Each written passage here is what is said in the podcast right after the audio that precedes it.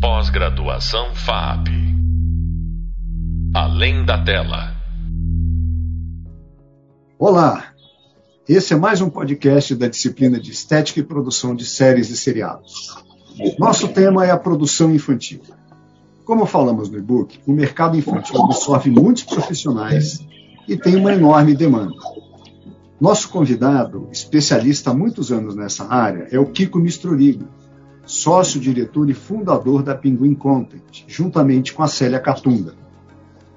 Essa dupla já fez uma quantidade enorme de seriados e filmes infantis, entre eles o De Onde Vem, Cantando com Ping Pong, Gemini 8, Peixonauta, que aliás foi o programa brasileiro mais visto na TV a cabo, olha a responsabilidade, hein? Né? Outro que está funcionando agora, que está no ar agora, é Charlie, o entrevistador de coisas. O Show da Luna, que já está na oitava temporada. Gente, oito temporadas de um projeto brasileiro, veja só, hein? E o longa-metragem recém-lançado Tarsilinha. Vários desses seriados e filmes são vistos e gostados por plateias do exterior. Não é à toa que os canais internacionais sempre querem exibir a produção do Kiko, da Célia e da Pinguim Content. É uma produção invejável para um público muito exigente. Kiko, eu vou começar agradecendo você por poder é, participar aqui. Você é sempre muito generoso. Toda vez que a gente fala informação, você se dispõe a ajudar, a participar. E é o caso aqui desse podcast, Kiko. Obrigadíssimo. Eu tenho certeza que você vai trazer muitos conhecimentos interessantes para os nossos alunos. Agradeço. É um maior prazer estar aqui com você. É, bom, eu sou, eu sou, um entusiasta da área, então para mim é sempre bom falar.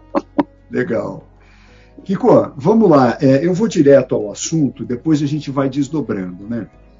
Você é um dos mais importantes especialistas em produção para criança. O que, que caracteriza essa produção para criança? O que, que é característico dessa produção para criança que as outras produções para adulto não têm? Olha, a, a produção para criança, geralmente, ela é voltada para os dois, para a família e para o adulto. Essa é a grande diferença. A gente tem, sempre, sempre tem que levar em consideração que nós temos um fenômeno na América Latina e principalmente no Brasil, que é o adulto compartilhar conteúdo infantil com, com a criança com quem ele convive, pode ser filho, sobrinho, enteado, sei lá o que. Né? Eu acho que essa é, é, a gente está falando no fundo, a gente está falando de duas camadas de compreensão, duas narrativas. E que esse adulto ele vai aprovar esse conteúdo se ele se divertir junto. Eu acho que esse é, é o principal objetivo nosso que é, acaba ocorrendo espontaneamente. Então, quando a gente produz, no caso que você citou, Elu no Peixonauta, ele teve, o Peixonauta teve esse sucesso por causa disso, porque ele levou em consideração isso, né? que era já uma política do canal. O Discovery já tinha entendido é, que a regionalização de conteúdo já contava com a participação da família, que é o cinema, né? O cinema, todos os longas da Pixar são para a família. É adultos e crianças compartilhando conteúdo. Eu acho que isso é uma, é uma, uma, uma situação muito, muito legal. É um laço afetivo que se forma quando os dois estão aprendendo, quando os dois estão se divertindo, quando os dois saem, a hora que desliga-se esse conteúdo audiovisual, eles continuam conversando sobre aquilo. Né? Agora, qual, qual, quais são as, as, as, características de linguagem, né? É, redundância, repetição, como é que som repete imagem, como é que como é que funciona isso? O mundo pré-escolar ele é um mundo à parte, né? É um mundo em que você é, não pode usar flashback, você não pode usar é, ironias, nem é, dissimulação de situações em que o personagem está fingindo ser uma coisa e a outra. Isso não funciona. Então, o, o mundo pré-escolar é direto, tem que ter menos diálogos, inclusive a nossa grande questão é que o roteirista do mundo pré-escolar, ele é um especialista, porque ele vai escrever e na rubrica é que ele vai atuar, não no diálogo, ao contrário dos roteiristas para adulto, que eles atuam no diálogo. Né? Então, quando você vai, você tem que armar a cena de uma forma muito, muito é, específica. E na hora que vai passar para o storyboard, então, acho que aí merece um comentário à parte. O storyboard é o divisor de águas de uma produção. Se ele é bem feito, a chance daquilo fazer sucesso é muito maior. Se ele é mal feito, esquece. Então, o storyboard é o cara que vai passar da linguagem verbal para a linguagem visual. Então, ele, ele, ele, quando ele tem essa rubrica ali, aí o storyboard, o storyboard, o artista de storyboard pode viajar mais em cima ainda e colocar e construir aquela cena com outros elementos e tudo mais. Mas sempre, ou melhor, nunca partindo a força do personagem, nunca vem do diálogo, vem mais da atuação, da, do, um teatro mesmo, do ator. O personagem pré-escolar ele é um ator. Acho que isso é uma coisa importante. Um ator com gestos, com dança, com música e tudo mais. Né?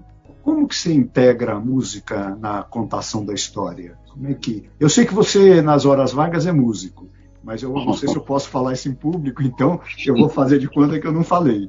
Mas eu sei que você gosta de música e tal, mas não é por isso, né? Acho que tem uma questão da linguagem aí, enfim, da, da do tipo de público. Como é que se integra a música? Porque todos os, né, o personal também, produtos infantis, todos têm música. E como é que isso funciona na hora de pensar a contação da história? A música é uma forma de integrar, de trazer a criança mais para a história, né? Então, é, no caso do show da Luna, especificamente, que a gente vem lá, tem um episódio que vai falar sobre o ciclo da água, em que ela vai virar uma gotinha e vai entender que ela sai da água, ela evapora, vai para a nuvem, aí lá se condensa, ela cai de novo. Isso tudo. Mas é, eu adoro é... esse episódio. Desculpa cortar, mas eu adoro esse episódio. É, porque, porque o episódio que não, não, tem como você não entender o ciclo da água, né? Porque é, ela é, vira uma é né? A música, no caso, ela reforça, ela complementa muitas coisas, né? E a música uh, com a criança é isso, né? Bom, você vê tantos exemplos por aí. O que é todos os musicais infantis é um sucesso. É uma linguagem que a criança se sente muito à vontade. Ela gosta de dançar, ela gosta de se expressar. A criança, eu tô falando criança de até 7 anos, de 4, 3 anos, 4 anos, 5 anos. A criança gosta de se expressar, ela ainda não está uh, é, naquele. não está se sentindo observada ainda. Ela está no mundo dela ali, achando tudo o máximo, né? Ela não começou a autocensura ainda, que depois, coitada, ela vai sofrer o resto da vida. Mas ela vai, ela. Então, é isso que é importante. E quando ela entra na música, toda aquela letra, que é sempre simples, obviamente, ela canta aquilo, ela participa, aquilo é mais um canal de comunicação que a gente vai lá e traz mais conteúdo para ela. Porque nós estamos partindo do pressuposto que o conteúdo pré-escolar interessante é aquele que traz conteúdo. então, a, a, eu acho que o, a narrativa pré-escolar ela requer conteúdo, requer é, a criança assiste uma coisa e aquilo vai fazer diferença para a vida dela depois. Então a, a música é super complementar, ela é super importante e ela é uma forma de expressão que ela mergulha, né?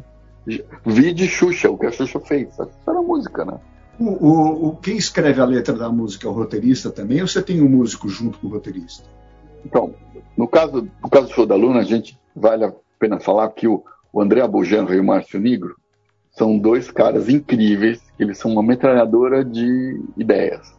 Então, a gente está tá, estamos completando 208 episódios da Luna, são 208 canções diferentes. Eles toparam fazer uma canção para cada conteúdo, para cada tema. Então o roteirista vai, faz uma. É, é, primeiro faz a letra, passa pelo consultor científico, ele olha lá e fala: não, você não está falando bobagem aqui, ok, isso. Uh, ok não ser um, um, um, conteúdo muito complicado que você só vai entender na, na, na, música, a música tem que ser um complemento, um reforço, né? Aí ele, o, o Abujanra e o Márcio Negro fazem a métrica, mudam alguma palavra, acertam alguma rima e tudo mais, e aí volta para o roteirista, o roteirista acerta, e assim vai. Então, a letra, ela tem o início no, no roteirista, mas ela é um pouco coletiva, porque os músicos acabam dando um acerto ali, métrica.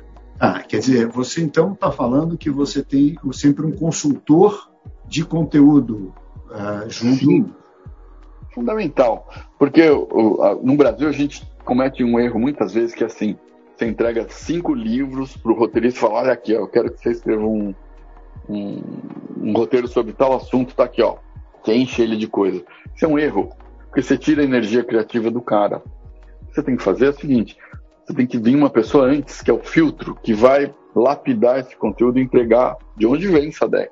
E nós fizemos juntos. É. De onde vem era isso. Tinha um consultor. O consultor ia lá, ele entregava para o Fernando Salem aquela duas páginas, eram duas laudas de um conteúdo grande, porque a gente está falando de onde vem o vidro, de onde vem o avião, de onde vem a televisão. Entregava aquilo, aí o, o Salem deitava e rolava no que ele tinha que falar daquilo ali. Então acho que isso é super importante, você saber usar as pessoas, né, o, o seu ofício. Né? Os conteudistas, né? E tem pedagogo junto para assim, isso criança não pode ouvir, isso criança não pode. Tem, tem isso também? Não, a gente não tem. O canal tem um, um, compliance que é às vezes um pouco rígido demais. A gente estava falando um pouco agora sobre isso. O compliance tem uma preocupação de que os pais vão rejeitar o conteúdo se ele trouxer frustração ou, ou tristeza ou sentimentos ruins, né? É uma, é uma bobagem, na verdade. Quanto mais ambíguo for algumas coisas, mais rico ele é, né? A gente acaba não tendo, porque o conteudista, que nesse caso é o Valmir Cardoso, o professor Valmir Cardoso, que para quem fez Oswald, conhece trabalhou muito comigo, bem. não? Ele trabalhou comigo qual? muitos anos, eu que lancei ele na televisão. Olha, então, o Valmir Cardoso é um, é um, um cara super, você conhece bem, ele é um cara muito. incrível, ele é super empolgado com uh, a gente conseguir trazer um conteúdo infantil é, de, de, de, considerado difícil. Você tem uma ideia, Sadek? Tem uma plataforma americana que chama Discovery Education, que não tem nada a ver com o canal Discovery. São 50 milhões de alunos que assinam essa plataforma.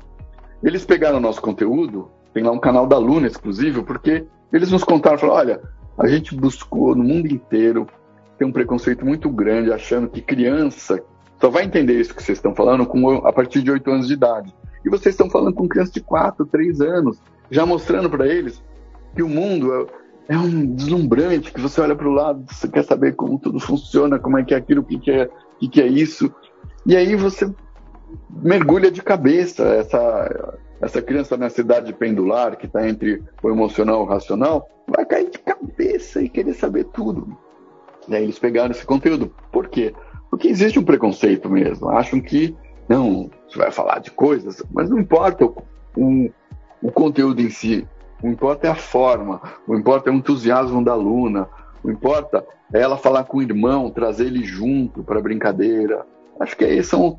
É, o conteúdo pré-escolar é muito de exemplo. Né? Então a gente sabe muito bem que a criança, essa relação afetiva que ela tem com, com o personagem, é uma relação de entrega total. Então ela vai imitá-lo. Então, por isso é a nossa responsabilidade. Por isso que a gente não pode falar bobagem e por isso que até teria sentido ter um pedagogo, mas a aluna ela já veio, o formato já está. A gente já passou por isso, né? Então, é, a gente tem um, um lema dentro da produtora que é sempre trazer o comportamento saudável. O comportamento saudável não é só rir e se divertir, né? O comportamento saudável é, é compaixão, é saber se frustrar e tudo mais, né? a ter esses tal de sentimentos ruins aí. É. Agora, então, então eu posso entender do que você está falando que a, a, a, proposta de conexão é, é muito mais emocional do que do conteúdo, né? Eu tenho um conteúdo para trabalhar, mas você tem uma conexão, uh, a, a, a narrativa, a personagem tem uma conexão muito mais emocional do que propriamente professoral com as crianças. Total. É isso, exatamente. Isso, o que, significa? Significa que a, é uma questão de atitude. Então, a atitude da personagem é lida pela criança como uma coisa assim: nossa, eu vou fazer isso também, vou me interessar também. Nós, como aluna estreou em 2014, a gente já teve tempo de receber retorno dos pais. Quando tinha o teatro, que nós, como trabalhamos com TV, a gente tem uma certa distância com o público. De repente, com o teatro, você encontra o público. Então, nós damos teatro da Luna. E os pais, no fim da peça, vinham falar para a gente: olha, puxa, minha filha está querendo ser cientista. Falei: olha que legal. É, ela pegou o, o carrinho de bebê lá e abandonou. Falei: genial, porque eu tenho uma filha e um filho. E os presentinhos que davam para ele nos aniversários eram, para o meu filho, eram todos desafiadores. Para minha filha, era para preparar ela para cuidar de casa, cuidar do nenê, cuidar da vassourinha e tal. Genial! É isso. Então, são crianças que vão ser melhores que nós. É super importante isso. Você, você faz teste de público com, com os programas, com os projetos? Muitas vezes sim, é, mas não é, é, não é uma coisa que a gente usa cientificamente. Às vezes é mais por curiosidade. E quem faz esse muito teste é o mercado de licenciamento, né, que quer saber. Então, é, ah, isso, é, o mercado de licenciamento é, isso aqui é de menino, isso aqui é de menino, é uma coisa de louco, né? Mas é eu, entre nós, eu acho que isso tudo é uma forma de diminuir a insegurança, porque não tem nenhum método científico aí. Né? Tem preconceitos. Mas, mas o, o, o, projeto, por exemplo, da Luna, ou o nosso entrevistador de coisas, que, tá, que é o, o filhote uhum. mais recente aí, que já está já tá indo para a segunda temporada, uhum. inclusive, é, ele, ele, vocês na concepção passaram por um teste com as crianças ou não precisou, não usa isso? Segunda temporada do Charlie, sim. É, a gente resolveu fazer. E, bom, aí, gozaram que na verdade foi comprovar já o que a gente esperava. Criança gosta de conflito, que os compliances dos canais evitam. Ah, não, não pode ter conflito, não pode ter inveja. um não pode ter inveja do outro, que é um mau exemplo tal. E, e, eu sou totalmente contra esse tipo de coisa. Eu acho que tem que mostrar a inveja, tem que mostrar a frustração, de uma forma até didática, né? E aí, até as crianças assistiram o Charlie e falaram assim: o que, que você gosta mais? Treta, eu lembro dessa palavra, né? Gosto de treta. O menino ficava lá. Gosto quando briga, quando o cara fica puto ali, reclama, não sei o quê. Aí eu gosto quando ele fica morrendo de medo e faz assim, fica tremendo e se esconde embaixo da cadeira. É isso. Na verdade, o, é, como o Charlie é um pouquinho mais velho, que é de 6 a 8, eu acho que as crianças querem se identificar mais com o que está acontecendo ali, né? Eles querem ver o circo pegar fogo. o fundo é isso. Eles gostam de terror. Bom, Sadek, nós já temos uma certa idade, a gente que morreu de medo com Poltergeist e, e o Exorcista, sabe que os nossos filhos viram esses filmes com outra cabeça, né? Não sentiram o medo que a gente sentiu, né? Claro. É, você, você é, quando você monta a equipe, você é, tem algum requisito para as pessoas que vão trabalhar na sua equipe, porque você tem esse público tão específico? É, como, é que, como é que você seleciona seus roteiristas, seus desenhistas? Como é que você faz isso? É, o roteirista e, e o, storyboard são os mais sensíveis no caso, né? O animador, que tem um lado mais artístico ou um lado mais técnico, ele não precisa tanto se encaixar em determinado formato, mas o roteirista e o storyboard sim. Que é isso que eu estava falando isso para você, para você. o roteirista evitar diálogo excessivo, se preocupar em visualizar o que ele está escrevendo e não botar o diálogo para ser conduzido. A narrativa não pode ser conduzida pelo diálogo. E o storyboard tem que viajar em cima. Então, quando vem lá um, uma rubrica assim, ah, Luna entra na sala e para falar com seu irmão, para contar uma novidade. Vai entrar como? Entrar dando dois passinhos para na frente dele e falar, olha, você não sabe. Ou vai entrar rodopiando, pulando e fazendo um escândalo. É isso. Isso é o storyboard. Vai entrar chegando. Né? Que ela é assim, ela é uma menina energética, ela é, nessa década, nós sabemos que o tal do character driven é tudo, né? É. Então, no nosso caso aqui, que é o personagem carregar a história, é isso.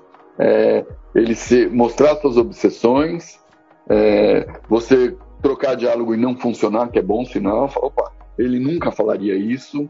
É, você está tá dizendo que, que tem uma. A, o drive da personagem é muito importante para fazer essa comunicação com as crianças. Na, no nascimento desse personagem, como é que você procede? Como é que você chega num personagem que vai ter um drive tão interessante como a aluna, por exemplo, que é ela é muito curiosa, mas ela é doce, ela é alegre, mas como é que chega nesse nesse combo de atributos? Então, é, a gente sempre comenta lá na produtora que tem o dia do plim. Tem um dia que dá um plim. Que, o, que a gente fica tendo ideias lá e tal. Um dia, o Peixonauta, eu lembro do dia do plim do Peixonauta. Um dia, nossa, peraí. Esse cara, então, ele voa, ele, ele tem uma roupa para continuar vivo fora d'água, continuar vivendo. Ele tem uma visão da criança. A criança é como se ele nunca tivesse visto um monte de coisas. Então ele está super curioso porque nunca viu gota, nunca viu vento, tal. E assim foi. Lógico, isso não aparece na série, mas foi caracterizando ele. Aí agente secreto. Então é uma maturação. É, não tem outra palavra. Acho que vai amadurecendo. Não tem controle, não tem. Aquilo vai indo, vai indo. Um dia faz plim. Fala, opa, ele existe. Personificou. Ele não pode falar certas coisas. Ele gosta disso. Ele não gosta daquilo ele nunca ia se meter a falar isso, ele nunca ia se meter. É isso. A Luna, ela é uma perguntadeira, ela é uma, é uma super entusiasta, obsessiva de querer saber o que está acontecendo aqui e tal. E aí ela tem uma energia que foi ficando é, cada vez mais clara para nós.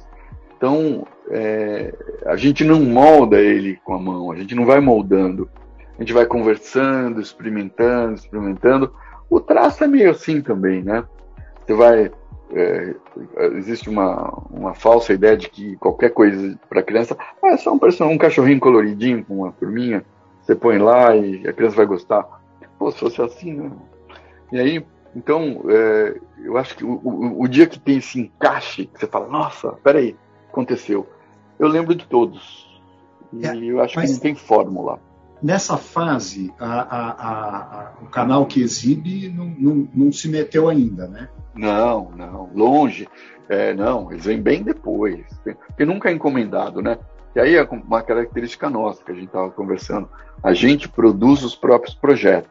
Então a gente é proprietário intelectual, nós somos donos do que a gente faz. Então a gente apresenta para o canal. E o canal, ele pode entrar até em coprodução, mas o que ele está comprando é um direito de exibição não é a propriedade. Então, o canal, o, o, as plataformas, os canais não tem, não tem interferência no conteúdo nem na forma? Não, até tem depois. Depois que a gente apresentou o projeto, eles participam de, de sinopses, participam de roteiros, de temas, não tem problema. Mas o formato já está realizado, né? já estava determinado. Né? É, entendi. Quer dizer, eles só chegam para a festa depois que a festa já está armada, não é isso?